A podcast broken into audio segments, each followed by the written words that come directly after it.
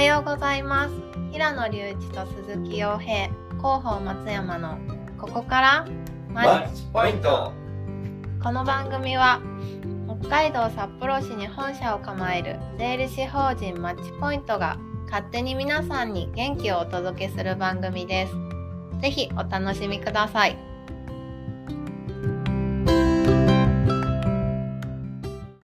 始まりました第31回目になりますはいはい、よろしくお願いします。お願いします。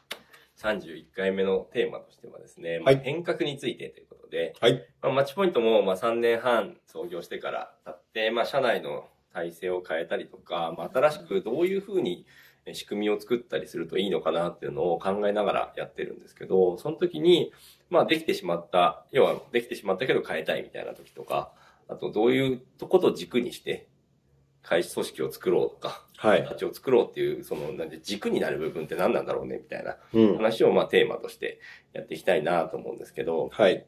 まあ、組織を変えるのって難しいですよね。大変ね。そういうのよく見てきてるでしょ。うん。俺いろんな会社さん見てる中でやっぱりすごい大変。そうだよね。うん。で、平野さんは、その、なんだっけ、ベンチャーの時に、組織を作っていった経験もあるし、はい。もうカチッとできてるところに行って、何かを変えようとした経験も両方あるわけじゃない。はい。すごいよね。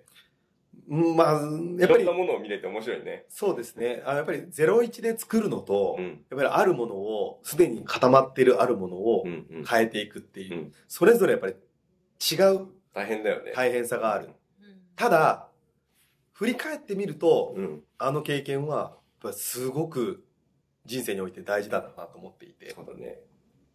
変わらない方が楽なんですよ。うんうん。ずっと去年と同じことをやる、昨日と同じことをやる、うんだったりとか、前任者と同じことを、うんいや、あの、マニュアル通りやるって、うん。めっちゃ楽なんですけど、うんなんか、良くならないですよね、それだと。そうっすね。現状維持はやっぱり衰退だって言うじゃないですか。うん。やっぱりそ、それを感じる。なんか、僕、こ個人的には同じことやってられない人なので、うん。なんか変えない人がよくわからないし、逆に。あの、去年と同じようにやるにしても、もうちょっと楽なやり方あるでしょって思って楽したいから、楽するために努力するみたいにやってると、変わらざるを得ないというか、うん変わっちゃう、変わっちゃうんですね。変えないでやってるの方がなんか、え、これなんか脳みそ使わないで、とりあえず同じようにやってっていう方が、僕はちょっと苦手なタイプ。うん。いや、そう、タイプにもよるよね。うん。僕も、あの、同じことやるのが耐えられないタイプ。すぐ変えちゃう。そそうだね。で、まあ最近だとね、やっぱ DX とか言われてるんだけど、で DX ってまあ難しいよね。なんか言葉がよくわかんないしう。。はい。ね、DX って何って言われた時に、本当に綺麗に表現できる人いないんじゃないかなって思うんだけど、じゃあそのデジタル化するっていうのと DX 何違うのとかうん。あるんだけど、じゃあうちでじゃあシステムを使うってなった時に、もう会計業界ってそもそもやっぱり、なんですかね、年齢層高い人たちが多いよね。はい。業界的にね。。税理士さんの平均年齢って多分60超えてるじゃないですか。はい。そしたらじゃあ会計業界が DX をやるよって言った時に何をするかって言ったら、60歳の税理士さんたちが使いやすいシステムを入れるって僕正解じゃないと思うんですよ。はい。なんでかって言ったら、この20年後に主力になるような人たちが使いやすい組織にしてあげないと、ね、その年齢高い僕ら、僕が、僕は今44なので、だったら、まあ20歳ぐらいの人が、10年、5年、10年経った時に働きやすい組織にしてあげるっていうのが、一つのその DX の軸なんだと思うんですよね。超大事ですね。ね。本当に大事。で、それがなぜかって言ったら、今の10代、20代っていうのは、きっとそのシステムとかうんタブレットとか、そういうのネイティブ世代みたいな、うんじゃないですか。ある種当たり前に。はい。なんか画面はシュッてやったら、スライドするっていうのが、なんかもう生まれた時からそういうもんでしょみたいな世代でしょ、うん。下手したらテレビだってシュッてやるわけじゃないですか。はい。パソコンだって。うん。でもそれは僕にないので、もともとは、もともと備わったものではないので、うんそういうのが当たり前の人たちに合わせて何か作れたらいいのかなって思うけどね。いや、あのー最近の、こう、変革の例で言うと、うん。トヨタ、そうだね。あったね。社長変わったじゃないですかうんうんうん。60?60? 5?6? トヨタの社長65ぐらいだと思うんですけど、うんうん。あれなんて言ってやめたんでしたっけ？ね、私はちょっと古い人間だと思いますみたいな。でしょ？でしょ？ちょっと古い人間って、トヨタの社長がね、60何歳で言えたってすごい、あこれ地域の会社で言うと、60何歳の社長なんて、まだ若手じゃん。うん。っていうふうに言われるじゃん。うん。80代の経営者からしたら、うん。全然若手じゃんとかっていうノリうん。だと思っていて、そうだね。その意思決定をできたっていうのが、僕はやっぱりトヨタがトヨタで、トヨタがやっぱり強さうん。をやっぱりある会社だなって感じるもんね。いや、そうだよね。あれも多分、まあ、50何歳に変わったわけじゃないですか。うん。10年以上若くなったわけじゃないですか。うんそれってやっぱりこう、そ次の10年とか20年見据えた時うに、ん。20年後とか自分80何歩じゃんみたいな。うん。だったらもう自分が意思決定するより、うん将来の、ね、そういう責任を負える立場の人たちがやってもらった方がいいよねっていううんところの意思決定をできたことだと思うんですよ。で、あの、一個、やっぱりトヨタの社長すごいなと思うのは、うん。絶対に自分がやった方が今はいいっていう思いがあるわけじゃないですか。うん。で、今新しい社長よりうん、俺の方がこれがやれると。うまくやれるし、こういうスキルもあるしっていうのはきっとあるはずなんですよ。うん。あるんだけれども、自分より力がなかったとしても、それを任せてうん。いこうっていううん意思決定うんができたことが僕素晴らしいことだと思っていて、うん。なんかこう、若い人にポジション譲るとかうん。ってなかなかできないんですよ。うん。そういうポジションまで行っちゃった人本当だよね。すごいことだと思う。でこれができるとビジネスの変革できる。だから結局はトップ次第なところがあるなと思っていて。そうだね。で、成長してる企業っていうのは結構やってるんだと思うんだよね。ちゃんと下に引き継いでいくみたいなことを。僕ね、実際にあったんですよ。僕同級生が写真屋さんやってて、ブライダルとかはいですけど、ブライダルの部分を最初自分で全部決めてたのに、40歳ぐらいを機に一切口を出さなくなったんですよね。ん。それは、結婚する人たち、要は、ブライダルやる人たちって30前半はいはいはいはいはい。もう30前後の人たちで作った方が、ニーズを拾いきれる。うん。だから、やってみて最近思ったって、もう40歳の僕は古いんだって思った。だから口出さなくなった。したら、またうまくいくんだよね、みたいな。いや、そうなんですよ。40でメインから外れることを決断した、あいつすごいなって思ってました。いや、それ、そう、素晴らしい社長だね。本当に。あの、僕もマネーフォワードの時に、あの、本部長になったんですよ。うん。ある本部の本部長になって、で、その時に、あの、まあ、みんな集めてうん。話したことがあって、うん。し新卒も多く、まあ、何人もいてう、ん。で、彼らに全体に言ったのは、うん。今まで僕も含めて、先輩方がうん。5年、6年、7年っていう風に積み上げてきたこのやり方、うん。ね、まあ、それ18中のやり方もそうだし、お客さんへのマネジメントの、あの、コミュニケーションの仕方もそうだし、うん。えっと、お客さんの顧客管理の仕方もそうだし、組織の形もそうだし、うん。もうすべて僕らがベストでつき作り上げてきたものなんだと。うんただし、これが僕もベストではないと思っていると。うん。むしろ、君たち新卒のメンバーの感性で、もっとこうした方がいいんじゃないかとか、うんもっとこうやれば効率が良くなるんじゃないか、うんもっとこうやればお客さんに喜んでもらえるんじゃないか、価値を届けられるんじゃないか。うん。それを考えて、実行してほしいと。うん。やってほしいと。僕らは6年7年積み重ねちゃったんで、うん。ここから01を考えるのがちょっとき厳しいと。難しいので、やっぱり君らが考えてほしいって言って、実際にガラッと変えてきよったんですよ。そうなんだ。超嬉しかったよ。ね。それ嬉しいね。お金のかかることだけ俺に相談してくれと。うん。それ以外に関しては、いちいち相談もいらないから。うん。全部、僕はもう承認するから、うん。もう事前承認するから、うん。勝手にやっていいと。うん。うん。っていう話をして、で、本当にバーっとこういうのやりました、つって、事後報告だけしてくれと。こういうことを変えましたってしてくれって言ったら、全部まとめて報告してくれたんですけど、うん。本当にすごかったよ。あの、一番僕がやっぱり強烈だったのは、それまで僕らって、あの、コミュニケーション、社内コミュニケーション、 Chatwork を使ってたんだけど、うんあの、どうしてもこういろんなプロダクトが出たりとか、いろんな組織を変える上で、うんまあ、 Slack の方が使いやすいです、みたいなうん。ことがあって、で、 Slack を導入をしますうん。って言って、で、導入の、まあ、社内も今まで Chatwork に慣れてるから、うん先輩を含めて、なんで Slack っていう状態だったのを、うん。自分たちがちゃんと教育も全部先輩とかにして、うん。 Slack の導入がスムーズにいった。うん。で、もう一つ、やっぱりコロナになって、リモートワークになったわけじゃないですか。うんうん出社禁止ってなって。うんそのタイミングで、あの、いわゆる仮想オフィスみたいなうん。サービスを導入して、自分たちでオフィスの中を作っちゃって、うん。うん。で、北海道支社です、ここは、の部屋です。うんこれ九州支社の部屋ですとか作ってくれて、うん。全員でアカウント発行してくれて、うん皆さん入ってください、みたいな。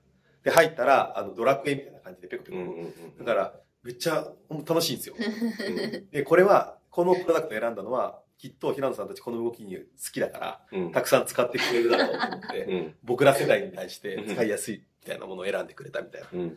もうそういうものをやっぱり導入してくれるあのスピード感だったりとか、うん。変革っていうのは本当に良かったなと思っていて、鈴木さんが言うようにやっぱり、こう、今使ってる僕らのことを、僕らがなんかいろいろ考えてやるよりは、やっうんぱり将来うん活躍する人たちに考えて変革を起こしてもらう、うん。やってもらうっていう方が、企業にとっても多分大事なんじゃないかなと思う。そうだよね。なんか DX ってさ、やっぱり根本的にいろんなものが変わってるってイメージがあると思うんだけどさ、じゃあそれってデジタル化でしょみたいな話がさ、ね、さっき話してた時出てきてたけど、もうそれって今の50代、60代の人にとってはただのデジタル化、そこに合わせて作っちゃったらね、ああ、そうだデジタね。ル化かもしれないけど、紙をペーパーレスにするとかね。そうメールをチャットにするとか、まあうん今までやってきたものを何かに置き換えてるだけだから、うん。でそれが、じゃあ最新のシステム使って、20代、30代の人のがやりやすいように、楽できるように作り変えちゃったら、50代、60代から見てみたら、そんなやり方あったみたいな。DX になると思うよ DX にね。なっちゃう気がする、結果的にねうんそういうのがね、まあ次のでやっぱ誰かのために組織を作っていくっていうのが一番大事だと思うから、伸びてく会社としてはね。うん。うんここから入ってくる人の方が、マッチポイントの場合もね、ここから入ってくる若い人の方が人数が多くなっていくと思うので、ひゃ完全にね。いや、そう思いますよ。だからお客さんへの、まあ仮にね例で言うと、うん。受発注の仕方みたいなのをう、ん。今まで電話とファックスでやってます。うんみたいなものを、あじゃあ、ちょっと、あの、あいその後、うん。結局、データ化しなきゃいけないので、うん。なんかメールのフォームにしましょうん。うっていう風にやるのは、所詮 IT 化なんですよ。うん。フォームにしてデータ化したところで次大事じゃないですか。うんそう考えると、20代、30代の人から考えると、このデータを、じゃあ次、うん。再度リピートしてもらうとか、より多くのものを買ってもらうために、やっぱりこのちゃんとした、あの、SFA みたいなものをうん。導入して、定期リマインドでメルマガを送れるだったりとかも必要だし、とか、だね。SNS と連携できるような、うんえっと、プラットフォームのサービスを導入すべきだしとか、うん。そういうふうに考えると、で、より一歩先行くわけじゃないですか。そうだね。だから受注のタイミングみたいなものをさ、AI が分析して、うんここからそろそろ受注来そうだから、まずこっちから連絡してみたら、みたいなことがでできるようになるのが、すごいよね。そう。で、実際やっぱり、あの、小売り、小売りとかでもそうだけど、うん今までは自分たちが足で運べるとか、車で運べるようなレベルとか、うんあと来てもらえるレベルでの証券うん。しかなかった、いわゆる街の小売店が、は30代の子が考えるなら多分きっとインターネットで買ってもらえばもっと証券広げられませんかだったりとかなると思うんですよ。そしたらインターネットのやっぱりこの EC サイトを作るべきだし、で EC サイトを作るときもスマートフォンでみんな触るからスマホに合うようなプラットフォームにすべきだし、とか、で、そういう、そういうののサービスって01で作るんじゃなくて、もう世世の中にありますよと。これを月額契約すればできますよみたいな話じゃないですか。でそれをどんどん彼らは調べることができるから、でそうなってくると本当に DX に近づいていくと思うんですよね。そうだよね。で、それを、あの、なんだろう、一番の DX って僕は思ってるのは、あのビジネス変革を DX だっていうふうにいわゆる概念的には言われるけれども、最も深い成功の、成功した DX は、そのいる社員だったりとかが、いわうん。ゆる価値観を変えたりとか、うんうんうんだからそういうところまで文化を変えるとそうだね。こ。ろができたらうん。最強の DX だと思っていて、うん。どんどん新しいもの入れていこうとか、どんどん世の中に合うように変わあの変わっていこうとかう、ん。より多くの人に届けていこう。日本だけじゃないグローバルだとか、うん。そういうふうに言った時にみんながいいよねっていうふうになっていく世界まで作ることができたらもう最強の DX だなと思って。うん。やっぱり人を作れるか、そういう文化を作れるかうん。が規模だと思っていて、だから社長とか上の先輩方の仕事は唯一、若い人がややろうとしたことに対して、いうんや、それ無理じゃないとか、うんそんなこと言わない。うんうん、いいじゃん。やってみよう。って押してあげて、責任は俺が取るっていう一言言えるのか。うんもうそこに尽きると思う。それが逆に言うと、年齢の高い先輩方ができる最大で、うんね、唯一の仕事だと思う。そうだね。なんかあった時にね、そ頭下げに行くとかね。う。そうそうそう。で、仮にそれでやり方失敗しても、まあ、責任は俺にあるよって言えるかどうか。うんそこじゃないかなと思う。そうだね。だから僕も社内にね、なんかいるときに、特に、さっきも平野さん言ってたけど、あの、社内だけで終わることだったら、どんなに失敗しても迷惑かかるの社内だけじゃん。うん。もうごめんなさいって済むじゃない。はい。だから、す好きにやりゃいいのに、そこもなんかすごい慎重な人たちいるよね。いるいるいるいる。まあでもそういう教育を受けちゃうんじゃないですか。日本の、いわゆる減点主義みたいな。100点を取らなきゃいけない。でも社会において、ビジネスにおいて、100点なんてないわけで。別に模範解答があるわけじゃないじゃないですか。むしろ100点になるものを作んなきゃいけないし。100点翌月は100点じゃないですよ、模範解答が。なんか、ここもやっぱ考え方も変えなきゃいけないよねってところだよね。だって世の中の製品リリースとかだってさ、はい特になんかゲームとか見たらわかるけど、今まではさ、100点のカセットとして出したわけ確かに確かそれに。がさ、ネット配信になったから、まずリリースして、アップデートアップデートでうん価値を高めていくみたいな形になってるから、ね、100点取りに行くっていうのが昔の考えな気がするよね。あ、そうそうそう、そもそもね。うん。うん。いいねっていう人が何人かいるんだったら、まあ、50点、60点でもまず出しちゃって、早急に80点ぐらいまで上げちゃえば、結果良かったね。そう、今の若い人たち多分そういう感覚持ってるはずなんですよ。実際ゲームとかにもそういう風に触れ合ってるから、まあバグがあったらバグっていう風に言えばいいじゃんっていう話で、より良くしていけばいいじゃんってう。ん。でも、昔の人はそういうカセットテープ、ね、うん。カセットゲームがあって、100点を作るから、うんだからもうとにかくリスク探し、バズ、バグ探しが超大事。完璧なものじゃないと商品として出せませんみたいな感じじゃん。そうだね。だから、この差は、文化的な差は大きいと思うよね。そうだね育ってる環境の差は。と思うん。だから、あのーできない理由を、つらつら言うのは、あの、年齢高い、まあ40代、50代、まあ僕もギリギリのラインだと思いますけど、うん。40、50、60の多分得意技だと思う。うん。なんかめち、ゃくちゃ得意だよ、でも。何が？上の人たちって。まあそうだね。うん。これはリスクがあるんじゃないかっつ。これはクレーム来るんじゃないか。うん。もしこうなったらどうするんだって。うんえ、そのもしこうなったらがあまりにちっちゃいんですよ。100人いて、1人2人出るかもしれないみたいなことを取り上げてくるんだよ。そうだね。でもその、でもさ、98人幸せになるなら良くないと思うんですよ。マイナスの声が強すぎるんだろうね。ね。一人の強さが。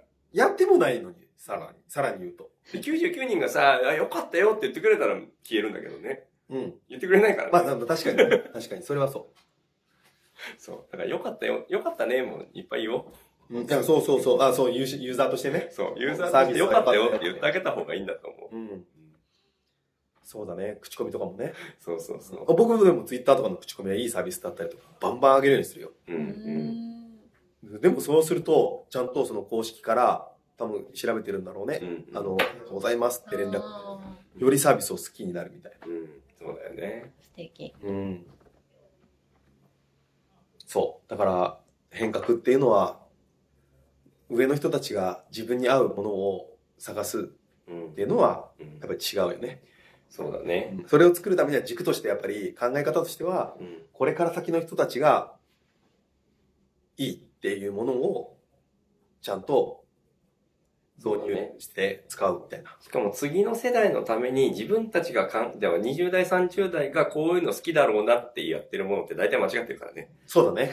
ちゃんと20代、30代に作らせなきゃダメなのよ。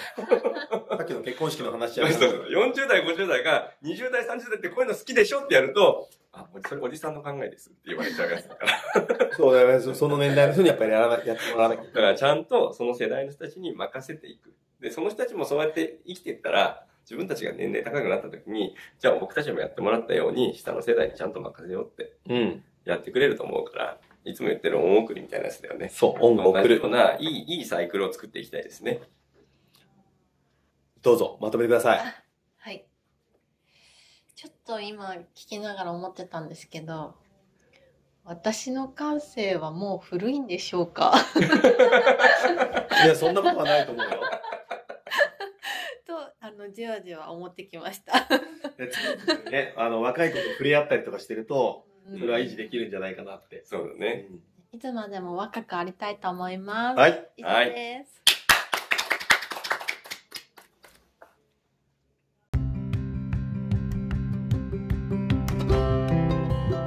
それではまた来週の水曜日朝7時からお会いいたしましょう。ここまでは鈴木陽平と平野隆一、広報松山がお送りしました。ここからマッチポイント